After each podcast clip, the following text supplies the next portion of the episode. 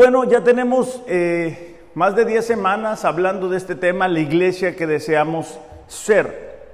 Y el día de hoy vamos a continuar con esta serie con un tema que considero que es muy importante para nosotros y que con frecuencia como creyentes batallamos para aplicar. Y es que la iglesia que deseamos ser es ser una iglesia guiada por Dios. Uno de los sentimientos o de las emociones más desesperantes que podemos enfrentar es el estar perdidos. No sé si les ha tocado, ¿verdad? Que vas a un lugar y te dicen dónde está una casa, dónde está aquí, le das vuelta a la derecha eh, y, y estás perdido o estás perdida. O vas a algún lugar y no sabes dónde están las cosas. O si tú eres como, hablándole a los hombres, ¿verdad? Si tú eres como yo hombre, ¿verdad? Que tu esposa te dice, ahí está, ¿verdad? Y dices, no, no está, ahí está. Y, después va la esposa y, ahí estaba, pero como que nosotros no lo podemos ver. Cuando estamos hablando de una cuestión espiritual es mucho más desesperante y mucho más difícil de enfrentar. Porque los años pasan, o sea, estaba mirando unos videos donde eh, habita, eh, estaba pues más chiquita, no bien chiquita, y yo lo veo bien grande, Dana estaba bien chiquita, los demás pues nos hemos conservado, ¿verdad? Por la gracia de Dios, pero, pero eso lo saco ejemplo porque el tiempo avanza y vamos tomando decisiones. Todos los días tomamos decisiones desde las menos importantes hasta las más importantes. Y el que podamos ser guiados por Dios nos va a permitir ir en la voluntad de Él, alcanzar el plan y el propósito que tiene para nuestras vidas. La palabra guiar, que puede ser muy básica para nosotros, es ir delante de alguien o junto a él para indicarle el camino a seguir o para conducirlo hacia un lugar determinado. Dirigir o orientar a una persona mediante consejos y enseñanzas.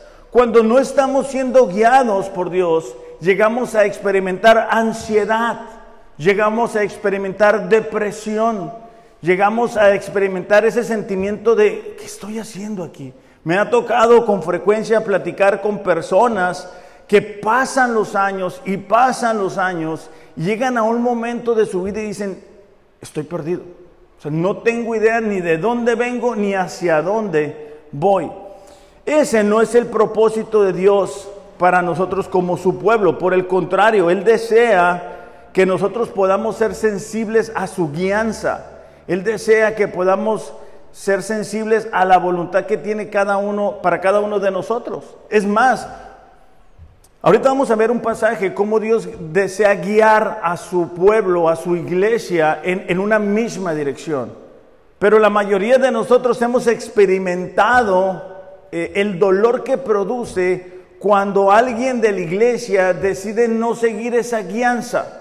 Cuando alguien decide ir en sentido contrario y nos produce dolor, tristeza.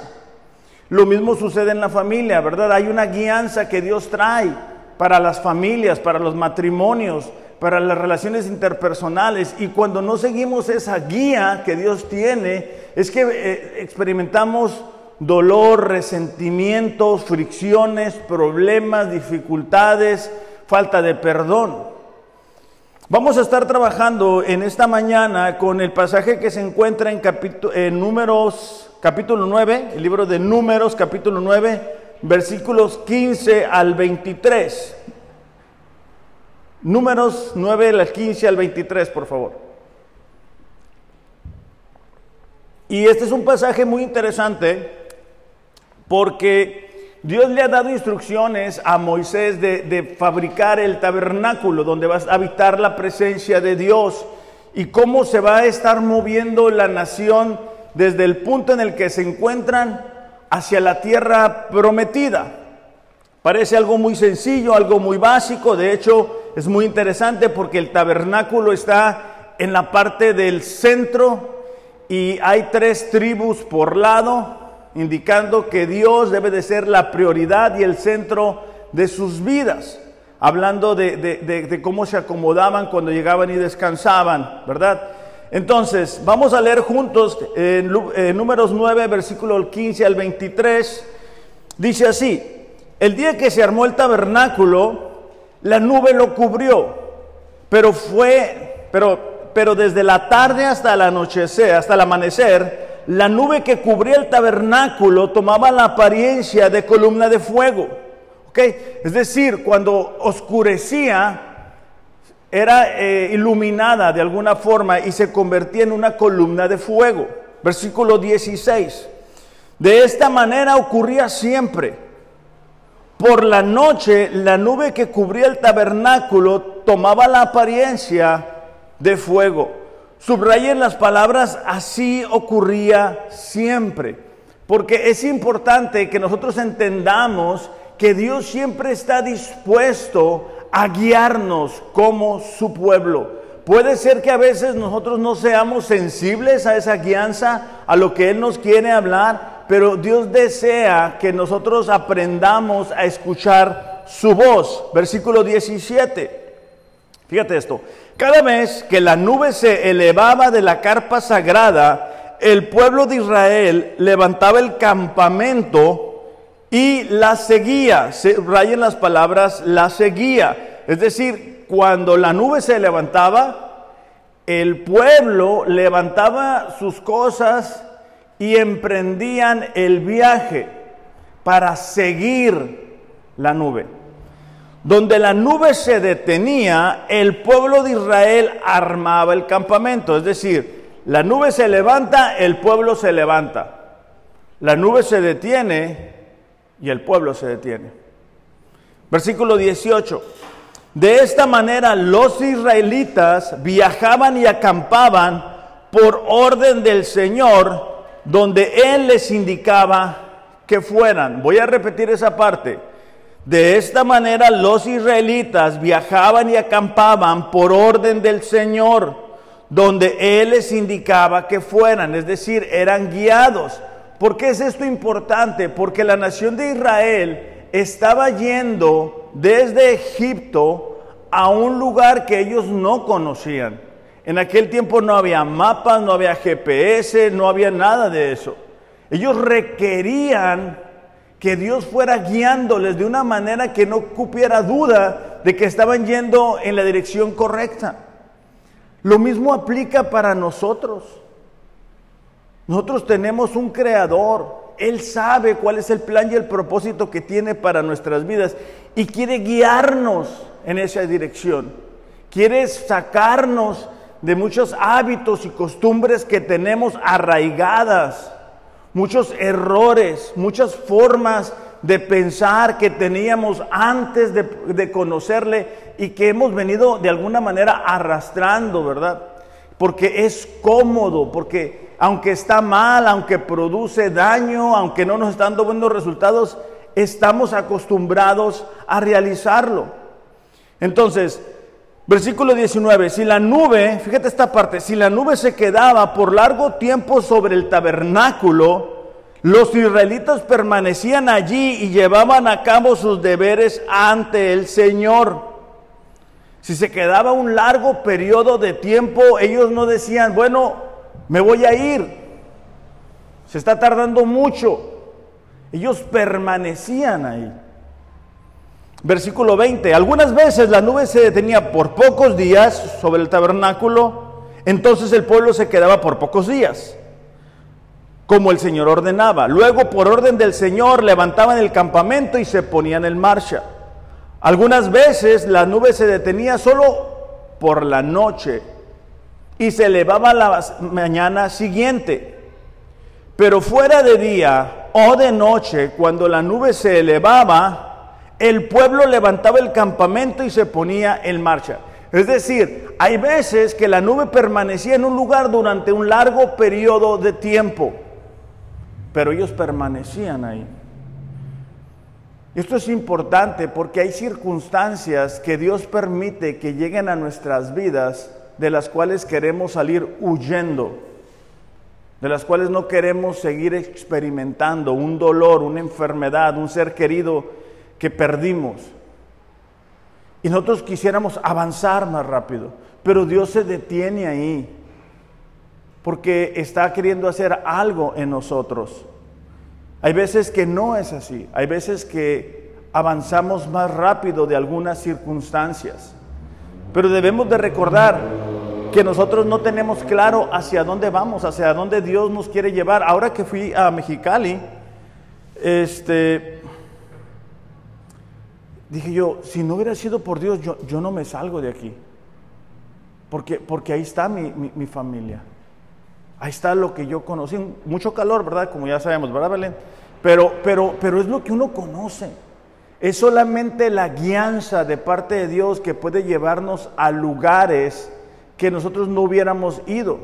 Y cuando hablo de lugares, no hablo únicamente de lugares físicos, pero quizá tú estás estancado con tu matrimonio, batallando todo el tiempo y Dios quiere llevarte a otro lugar. Quizá no te has animado a tomar el curso de, de quiero pertenecer y Dios quiere llevarte ahí. Quizás no has tomado la decisión de bautizarte, de comprometerte con Dios y Dios quiere llevarte ahí. Quizás Dios quiere sacarte, ¿verdad?, de, la silla y que te pongas poquito más activo y, puedas servir y quiere llevarte Dios ahí. Quizá Dios quiere hacer que te integres más a la, a la iglesia. Cada uno de nosotros tiene diferentes escalones porque cada uno de nosotros tiene un plan y propósito distinto del que Dios tiene. Dios no tiene el mismo propósito para mí que lo tiene para Nefi o que lo tiene para Brian. Fíjate el, siguiente versículo. Si la nube permanecía sobre el tabernáculo por dos días, un mes o un año, el pueblo de Israel acampaba y no se ponía en marcha. Pero en cuanto se elevaba, ellos se levantaban. El campamento se ponían en marcha. Así que acampaban o viajaban bajo las órdenes del Señor y obedecían, fíjate la siguiente palabra, todo lo que el Señor les decía por medio de Moisés. Entonces, es importante que entendamos los principios que están aquí, porque la guianza de Dios a veces nos va a decir, detente, pero otras ocasiones nos va a decir, tienes que avanzar, tienes que ir en esta dirección. No te puedes quedar toda la vida viviendo en una inmadurez espiritual. Hay diferentes sentimientos que nos permiten ser guiados por Dios. Por ejemplo, la amargura en el corazón de una persona impide que pueda ser guiado por Dios.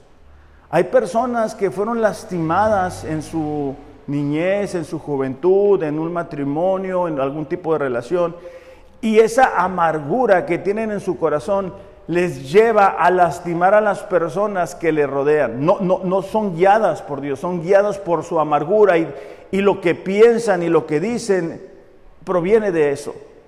Hay gente que, por ejemplo, ha experimentado dolor por algo que te hicieron y que no fue correcto.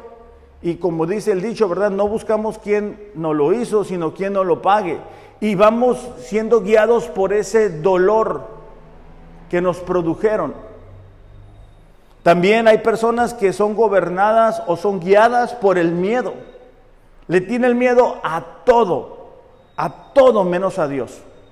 O sea, cuando viene alguna enfermedad como COVID, eh, eh, qué miedo el COVID, sino qué miedo el futuro, qué miedo esto, qué miedo de aquello, qué miedo servir, qué miedo, todo.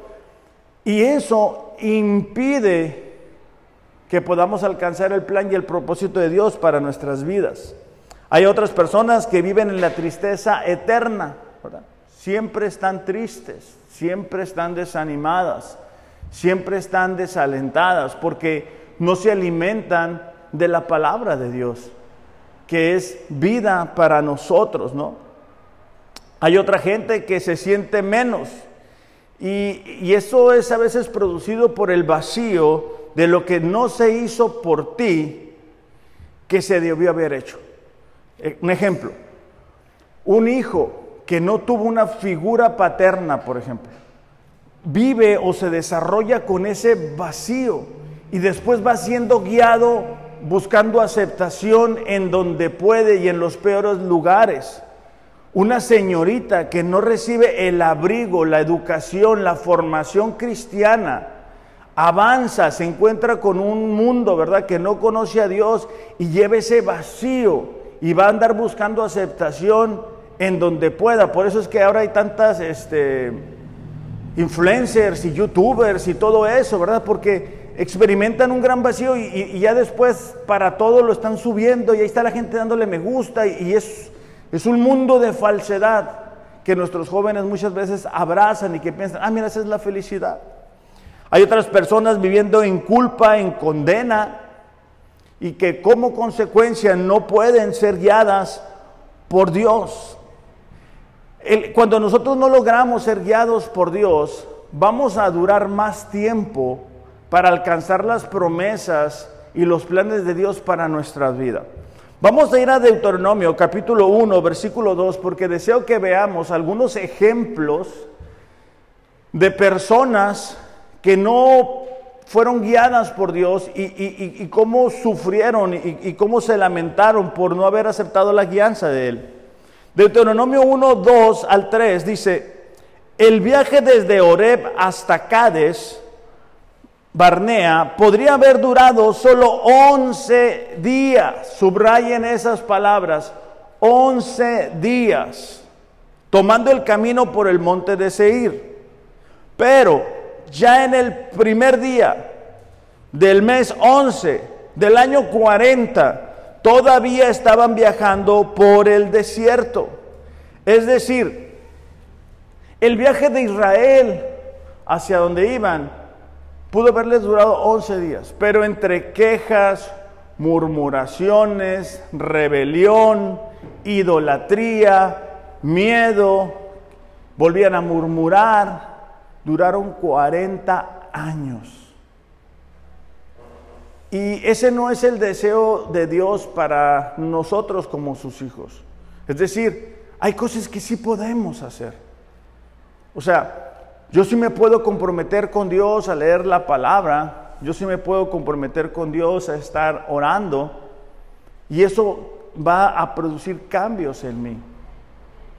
Tristemente hay, cristianos que duran años, hablando de espiritualmente, estancados en el mismo lugar. Y es como que es una carrera, ¿verdad?, donde todos avanzan, menos esa persona. El carácter no ha sido transformado, las prioridades no han sido ajustadas, no han sido acomodadas, y eso evita que logremos avanzar. 11 días o 40 años. O sea, estás hablando de mucha diferencia de tiempo, solamente por no permitir que Dios les guiara. Y es que hay veces que nosotros sentimos, no, es que si vamos en esa dirección va a ser peor, va a ser más difícil. Por lo mismo que decía hace rato, ¿verdad? Estamos acostumbrados a hacer las cosas de cierta forma y no nos damos cuenta del dolor que estamos produciendo a nuestra familia o a la gente que nos rodea. Otro ejemplo que la mayoría de nosotros ya conocemos se encuentra en el libro de números también, en el capítulo 32, versículo 11, y es cuando eh, mandan con los espías a revisar la tierra prometida, ¿verdad? Y, y diez de los espías vuelven con un informe negativo, creo que nosotros ya sabemos la historia, dicen no vamos a poder, hay gigantes, es una fortaleza, nosotros parecemos como langostas en comparación con ellos, y solamente dos personas se animaron a creer en Dios, Caleb y Josué. Versículo 11 eh, del capítulo 32 de Número dice, ninguno de estos hombres que salieron de Egipto de 20 años para arriba verá la tierra que juré a Abraham, a Isaac y a Jacob, porque no me siguieron fielmente, es decir, porque no siguieron mi guianza, es lo que Dios está diciendo. Sino Caleb, hijo de Jefoné, el ceneseo, y Josué, hijo de Nun, pues si ellos, perdón, pues ellos sí han seguido fielmente al Señor. Y, y de esta historia podemos recordar este principio. La guía correcta siempre me va a llevar al lugar correcto. Yo puedo permitir que mis emociones me guíen, Yo puedo ser un cristiano emocional, un cristiano de lunes voy a empezar, en el año que empieza voy a comenzar, este sí año sí voy a hacer esto. Pero, pero no necesariamente significa que voy a llegar al lugar que Dios quiere que yo llegue. Una gran nación se pierde por no seguir la guianza de Dios. Y hablando una vez más de nosotros como iglesia, deseamos ser guiados por lo que Dios dice en su palabra, no por lo que yo diga, no, por lo que alguien nos traiga, no por una revelación secreta, sino por lo que Dios ha dicho en su palabra. Y debemos de ir juntos entendiendo que vamos a la dirección que Dios tiene para nosotros como iglesia. Un buen ejemplo, o bueno, a lo mejor un mal ejemplo de alguien que vivió por una emoción, es Esaú. Esaú vendió su primogenitura, sus privilegios de haber sido el primer nacido en casa por un plato de lentejas, por muy buenos que estuvieran, ¿verdad? ¿Y, cuántas personas hemos escuchado que por esas pasiones carnales pierden un matrimonio, pierden una familia, porque se les hace fácil pecar? Estamos en, en los tiempos en los cuales la sociedad nos vende la inmoralidad sexual como como si no pasara nada, ¿verdad? Te, lo dan en el desayuno, en la comida y en la cena, en todas las series, en las películas, pues no pasa nada. Pero en la vida real sí pasa. Y Esaú es un claro ejemplo de lo que nos puede llegar a suceder cuando nosotros seguimos los deseos carnales, eh, las pasiones, perder las promesas de Dios, perder los propósitos, ser eh, avergonzados, salirnos de la carrera, desanimarnos, comenzar a experimentar culpa, condena. Está la historia, y bueno, es que la Biblia está llena de historias, ¿verdad? Pero de, la esposa de, Lot, quien sale, ¿verdad? De Sodoma y Gomorra y le dice, es que no voltees para atrás, sigue para adelante, no volteen para atrás y ella voltea para atrás, suspira por esa nación llena de pecado y es convertida en un monumento de sal. Entonces, la Biblia está llena de eso. Un último ejemplo que me quiero compartir con ustedes es el rey Saúl. Al rey Saúl, cuando es eh, ungido como rey, le dicen, ¿sabes que Debes esperar siete días, va a venir el profeta, va a ofrecer los sacrificios y tú vas a ser confirmado en tu reino. Primera de Samuel capítulo 13, versículo 8, dice, él, hablando de Saúl, esperó siete días conforme al tiempo que Samuel había señalado. Pero Samuel no llegaba, Samuel era el profeta. Y el pueblo se dispersaba. Saúl tenía que enfrentar una batalla Saúl tenía que esperar siete días. En, el pasaje que tenemos como central, ¿verdad? En números mirábamos cómo a veces la nube permanecía un día, un mes, un año. Entonces aquí le está diciendo Dios, tienes que esperar siete días. Llegan los siete días, no llega Samuel el profeta, la gente se empieza a ir. Entonces, él dijo, tráiganme el holocausto y las ofrendas de paz y él ofreció el holocausto. Tan pronto como terminó de ofrecer el holocausto, llegó Samuel y Saúl salió al encuentro para saludarle. O sea, no le, no le faltaba mucho a Saúl para que alcanzara la promesa de Dios. Y es que hay veces que sentimos que, que ya no tenemos paciencia, que ya no podemos esperar, que ya no tenemos la fuerza de perseverar y, cuando nos sentimos así, es un recordatorio de nuestra condición caída. Es un recordatorio de lo que éramos antes de Cristo. Tenemos que aprender, iglesia, a fortalecernos en el Señor, en esos periodos de espera. Tenemos que aprender a decir, Señor, lo que tú quieras. Ahora que, fuimos a, a Juárez, una de las de los comentarios que más se me quedó grabado es que el pastor Carlos hablaba de, cómo hay, situaciones en las que no sabemos muy bien qué hacer, que no está claro qué es la, respuesta que debemos de tener. pero que lo que sí debemos hacer es mantenernos humildes. Y cuando nosotros adoptamos una actitud humilde, Dios promete derramar su gracia, es decir, su favor. Entonces, hay, situaciones que nosotros decimos, es que yo no me lo merezco, es que yo no quiero estar aquí, es que yo no debería de estar sufriendo. Pero cuando nosotros adoptamos la actitud humilde de decir, Señor, ¿sabes qué? Tú sabes por qué lo permites. Tú sabes por qué estás permitiendo que esta situación haya llegado a nuestras vidas en este momento. Yo voy a ser humilde, yo voy a hacer lo que tú quieres que yo haga, yo voy a estar buscando lo que tú me quieras decir. La gracia de Dios se derrama sobre la vida de sus hijos. Desafortunadamente la tendencia humana es hacer lo que hizo Saúl, decir, lo voy a hacer a mi manera. Para los jóvenes, ¿verdad? Que, no tienen novia y que andan en busca eh, eh, eh, esto es importante también para ustedes porque tienen que aprender a esperar en que Dios traiga a la idónea. Ustedes pueden salir en busca y probablemente encuentren a una persona, pero posiblemente no sea el plan de Dios. Entonces es importante saber cuándo debemos esperar. Una guía para nosotros es e, en, esos momentos de decisiones, ¿cómo va a afectar eso mi relación con Dios? ¿Cómo va a afectar eso mi relación con su iglesia?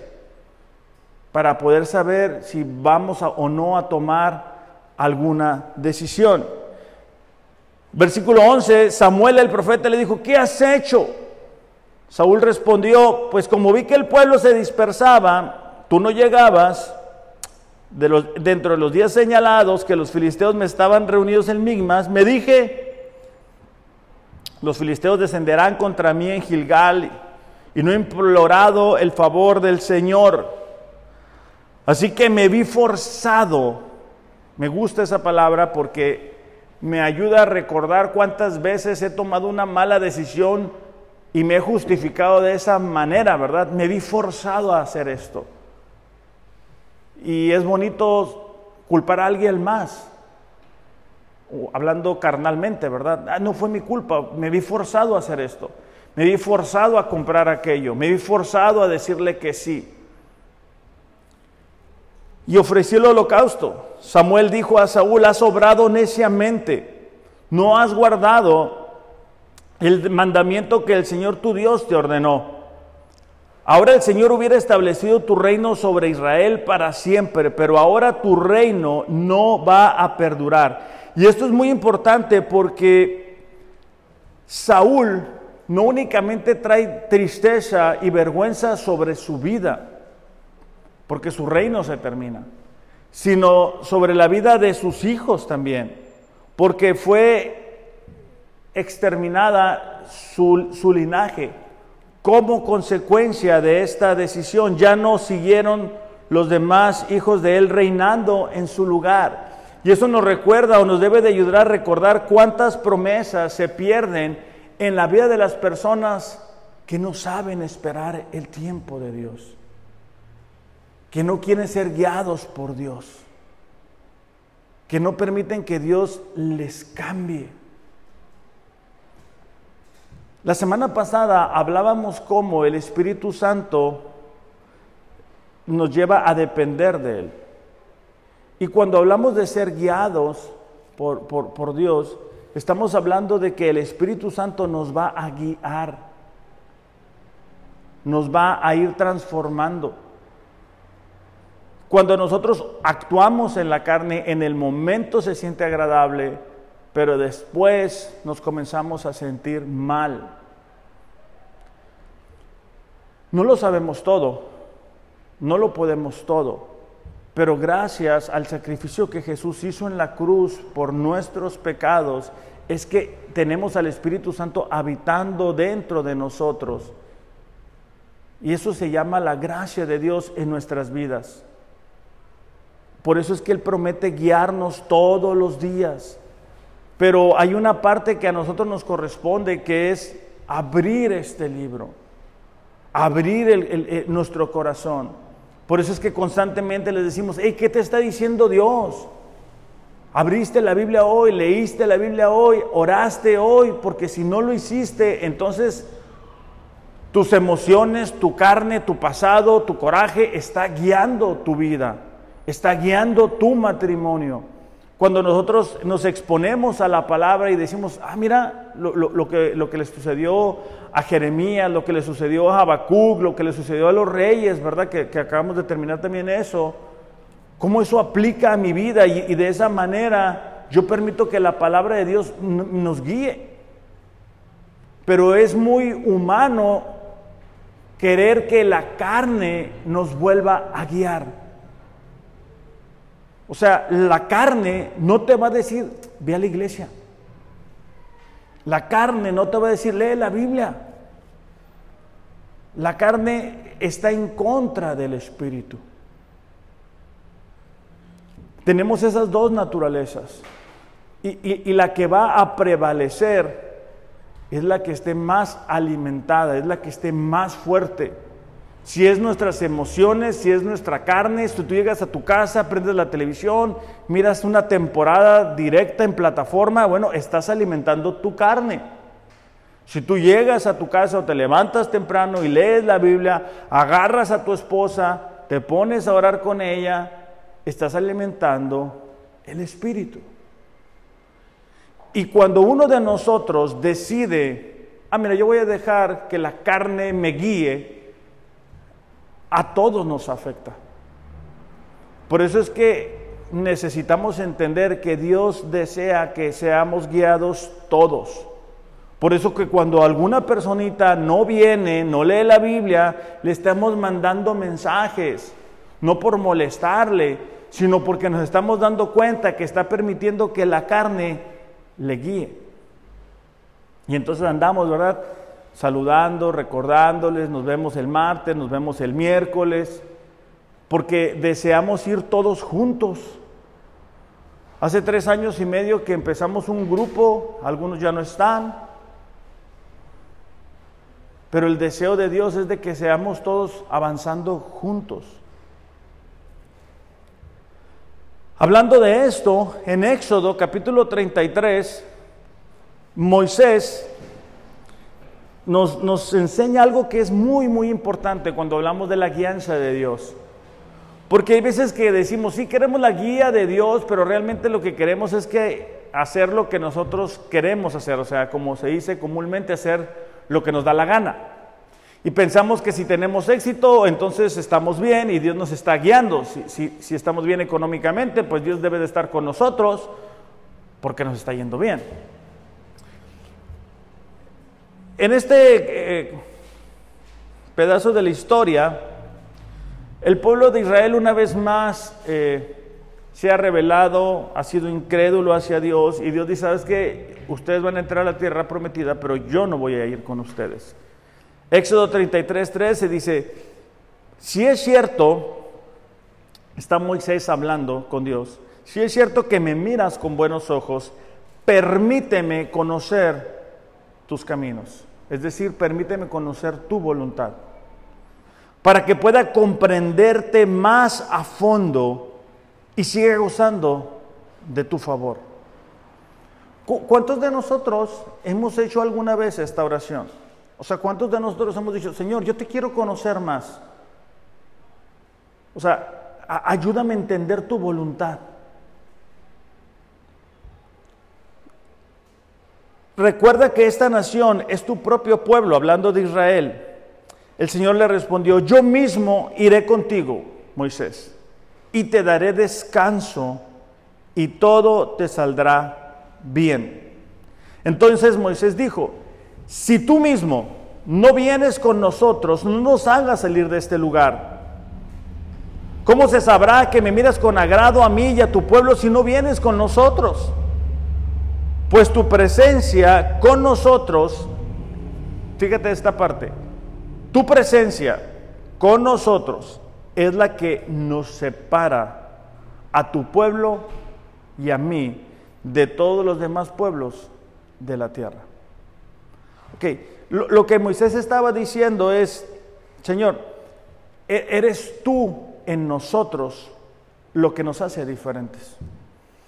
Cuando duramos mucho tiempo así entre puros cristianos, se nos olvida que hay gente que no va a pensar como nosotros lo hacemos. Pero cuando tú y yo salimos de este lugar, debemos de mostrar a Dios a las personas que no le conocen. Cuando dejamos que las emociones nos gobiernen, nos guíen, no estamos permitiendo que Dios refleje su gloria a través de nuestras vidas. Necesitamos aprender a entregar el volante de nuestras vidas a Dios. Aún en las situaciones difíciles, aún cuando las cosas salgan difícil, aún cuando sucedan eh, episodios que nosotros no estábamos preparados para enfrentar. El otro día este, me tocó un incidente que me da mucha pena, pero lo voy a comentar. Y alguien de la iglesia me dio raite, ¿verdad? Y bueno, tuvimos un pequeño accidente. Eh, obviamente, gracias a Dios, porque no nos pasó nada. No quiero decir que no es lo importante, porque a fin de cuentas, pues es un accidente. Pero lo, lo impresionante es la manera en que esta persona se condujo después de eso. Cuando tú tienes un accidente, cuando tú chocas, cuando te dan un, algo de que alguien está enfermo, es ahí cuando nos damos cuenta quién está guiando nuestras vidas. Si tú tienes dinero en la cartera y eso te hace feliz, qué bien. Pero eso está guiando tu vida. Porque cuando no hay dinero en la cartera, entonces te das cuenta quién estaba en control de tu vida. Hay, personas que están bien enfocadas en el dinero y en el trabajo y en otro trabajo y más dinero y horas extra. Y yo, entiendo que es bueno porque a fin de cuentas hay gastos. Pero cuando eso se cruza con mi relación con Dios y ya no tengo tiempo para leer y ya no tengo tiempo para hacer mi devocional y ya no tengo tiempo para esto que afecta mi relación con Dios, es cuando empezamos a experimentar dolor y sufrimiento. Por eso es que Dios le promete a Moisés, sabes que yo voy a ir contigo y tú vas a tener descanso. Dios desea que nosotros podamos experimentar descanso. Dios desea que tú y yo podamos experimentar la paz, la paz que sobrepasa todo entendimiento. Cuando tú y yo somos guiados por Él, debemos experimentar de su paz. Y debemos de decir, Señor, tú estás en control. Tú sabes por qué permites que vayamos en esta dirección. No significa que todo el tiempo las cosas nos van a salir como nosotros queremos. No significa que la iglesia no todo va a estar como nosotros esperamos que esté. Pero significa que estamos yendo en el camino correcto. Es la palabra de Dios la que nos va a permitir entender cuál es su voluntad para nuestras vidas. Es la palabra de Dios una lumbrera en el camino. ¿Verdad? Salmos dice, lámparas a mis pies tu palabra y lumbrera mi camino. No las emociones, no, no lo que yo creo, no lo que alguien dice, sino lo que Dios ha dicho en su palabra. Salmos, bueno, antes de Salmos, Colosenses, Colosenses perdón, capítulo 1, versículo 9 y ya estoy terminando con esto. Colosenses capítulo 1, versículo 9, dice así. Así que desde que supimos de ustedes, es el apóstol Pablo hablando, no dejamos de tenerlos presentes en nuestras oraciones. Le pedimos a Dios que les dé pleno conocimiento de su voluntad. A veces no sabemos qué orar por alguien. Bueno, esta es una buena oración. Señor, te pido por esta persona para que pueda saber cuál es tu voluntad y que la pueda hacer. Y que les conceda sabiduría y comprensión espiritual. Es decir, yo, yo entiendo la voluntad de Dios y yo tengo la sabiduría para aplicar el principio. Ejemplo, yo puedo descubrir que Dios quiere que yo ame a mi esposa Mariel como Cristo amó a la iglesia. Yo tengo el conocimiento de su voluntad. Pero no con eso ya lo estoy aplicando, ya lo estoy viviendo. ya lo estoy experimentando. No, tengo que tener la sabiduría para decir, ok, yo soy orgulloso. Yo tengo que aprender a decir, ¿sabes qué? Perdón. Yo soy egoísta. Se tiene que hacer lo que yo diga cuando yo diga. Entonces tengo que decir, ¿sabes qué? Voy a hacer este ajuste en mi matrimonio. Y voy a que, sea más compartido. Y así cada uno de nosotros en diferentes escenarios necesita no únicamente conocer la voluntad de Dios, porque la mayoría de las personas saben lo que deben hacer, o sea, lo han leído. El problema es llevarlo a la práctica.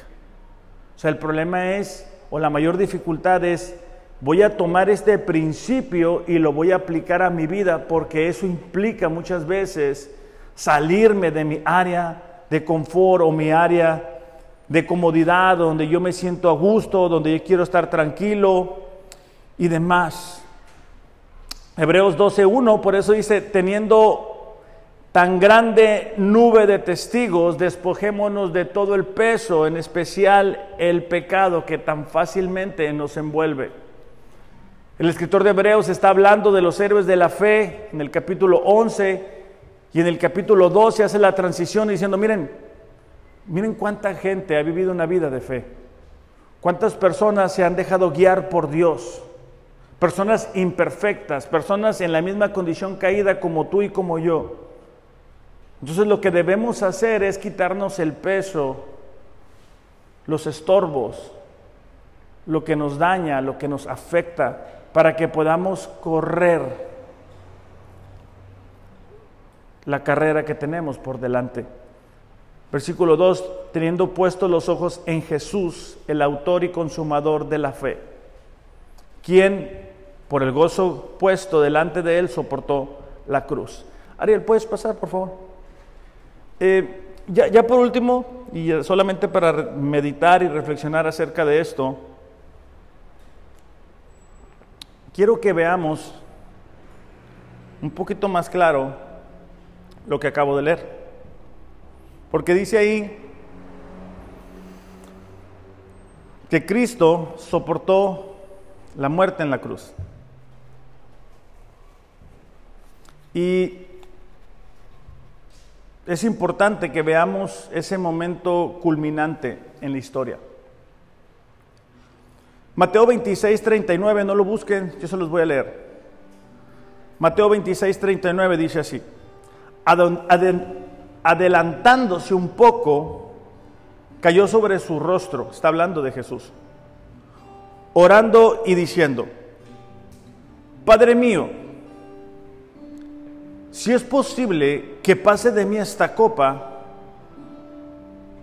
pero no sea como yo quiero, sino como tú quieres.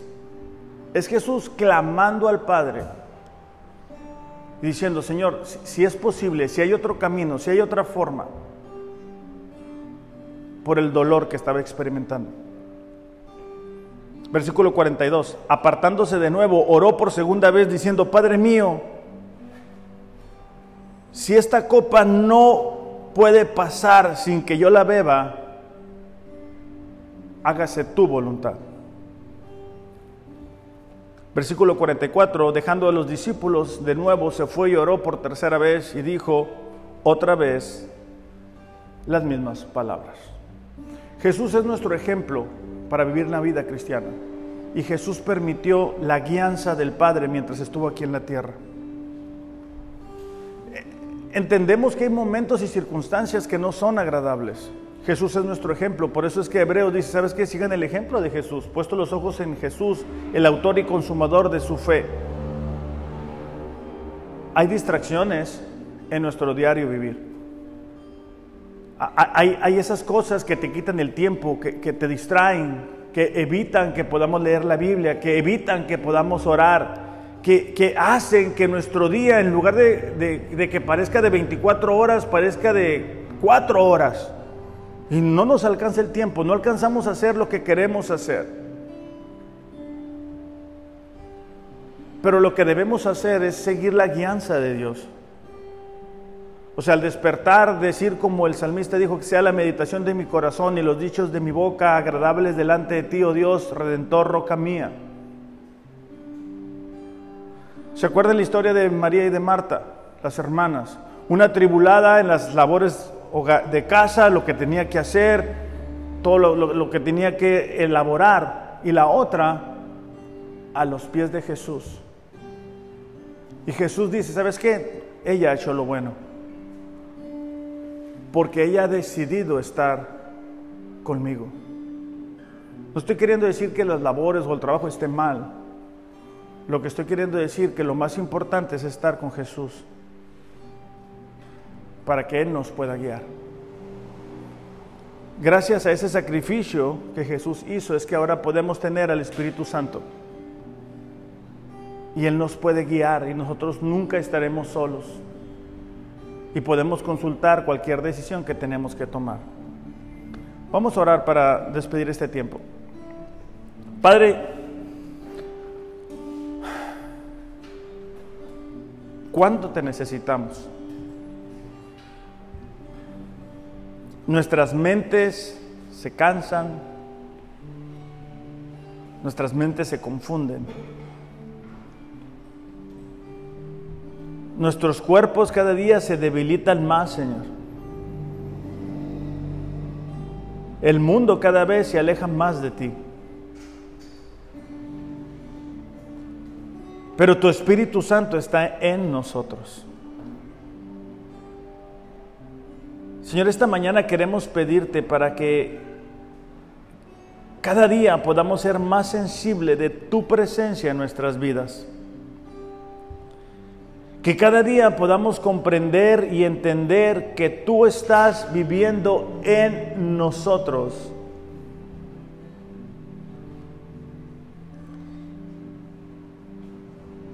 Y que podamos reflexionar de cuánto te necesitamos. Pedimos, Señor, que tu Espíritu Santo renueve nuestras fuerzas. Pedimos que tu Espíritu Santo quite obstáculos que nos roban el tiempo, nos roban la paz, que nos distraen, nos confunden, nos cansan, nos drenan, Padre. En el nombre de Jesús, Señor, te pedimos que podamos ser una iglesia que es guiada por ti.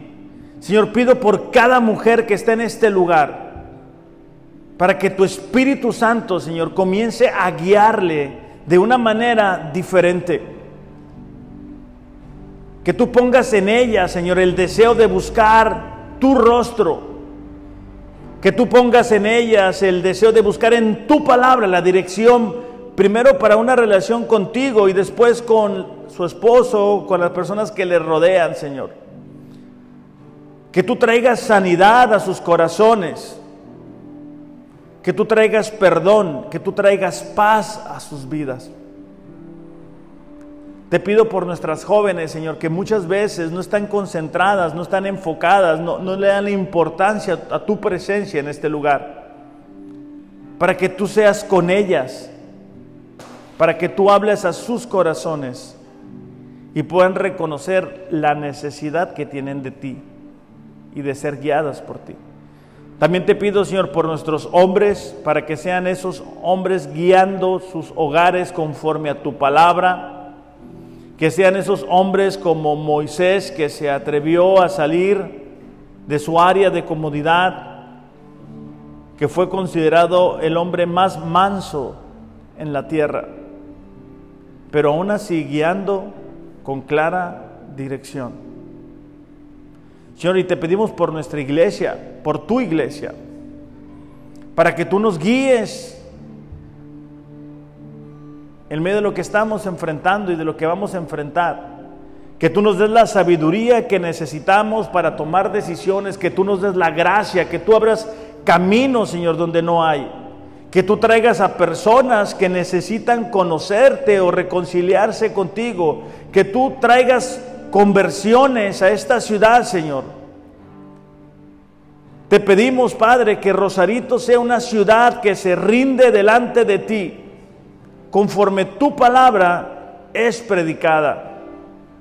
Sabemos que las emociones no son suficientes, Señor. Necesitamos conocerte verdaderamente a ti. En el nombre de Jesús te lo pedimos. Amén. Pues iglesia, que tengan un excelente, excelente domingo. Reflexionemos acerca de qué o quién está guiando nuestras vidas. Los amo, pero Dios les ama más.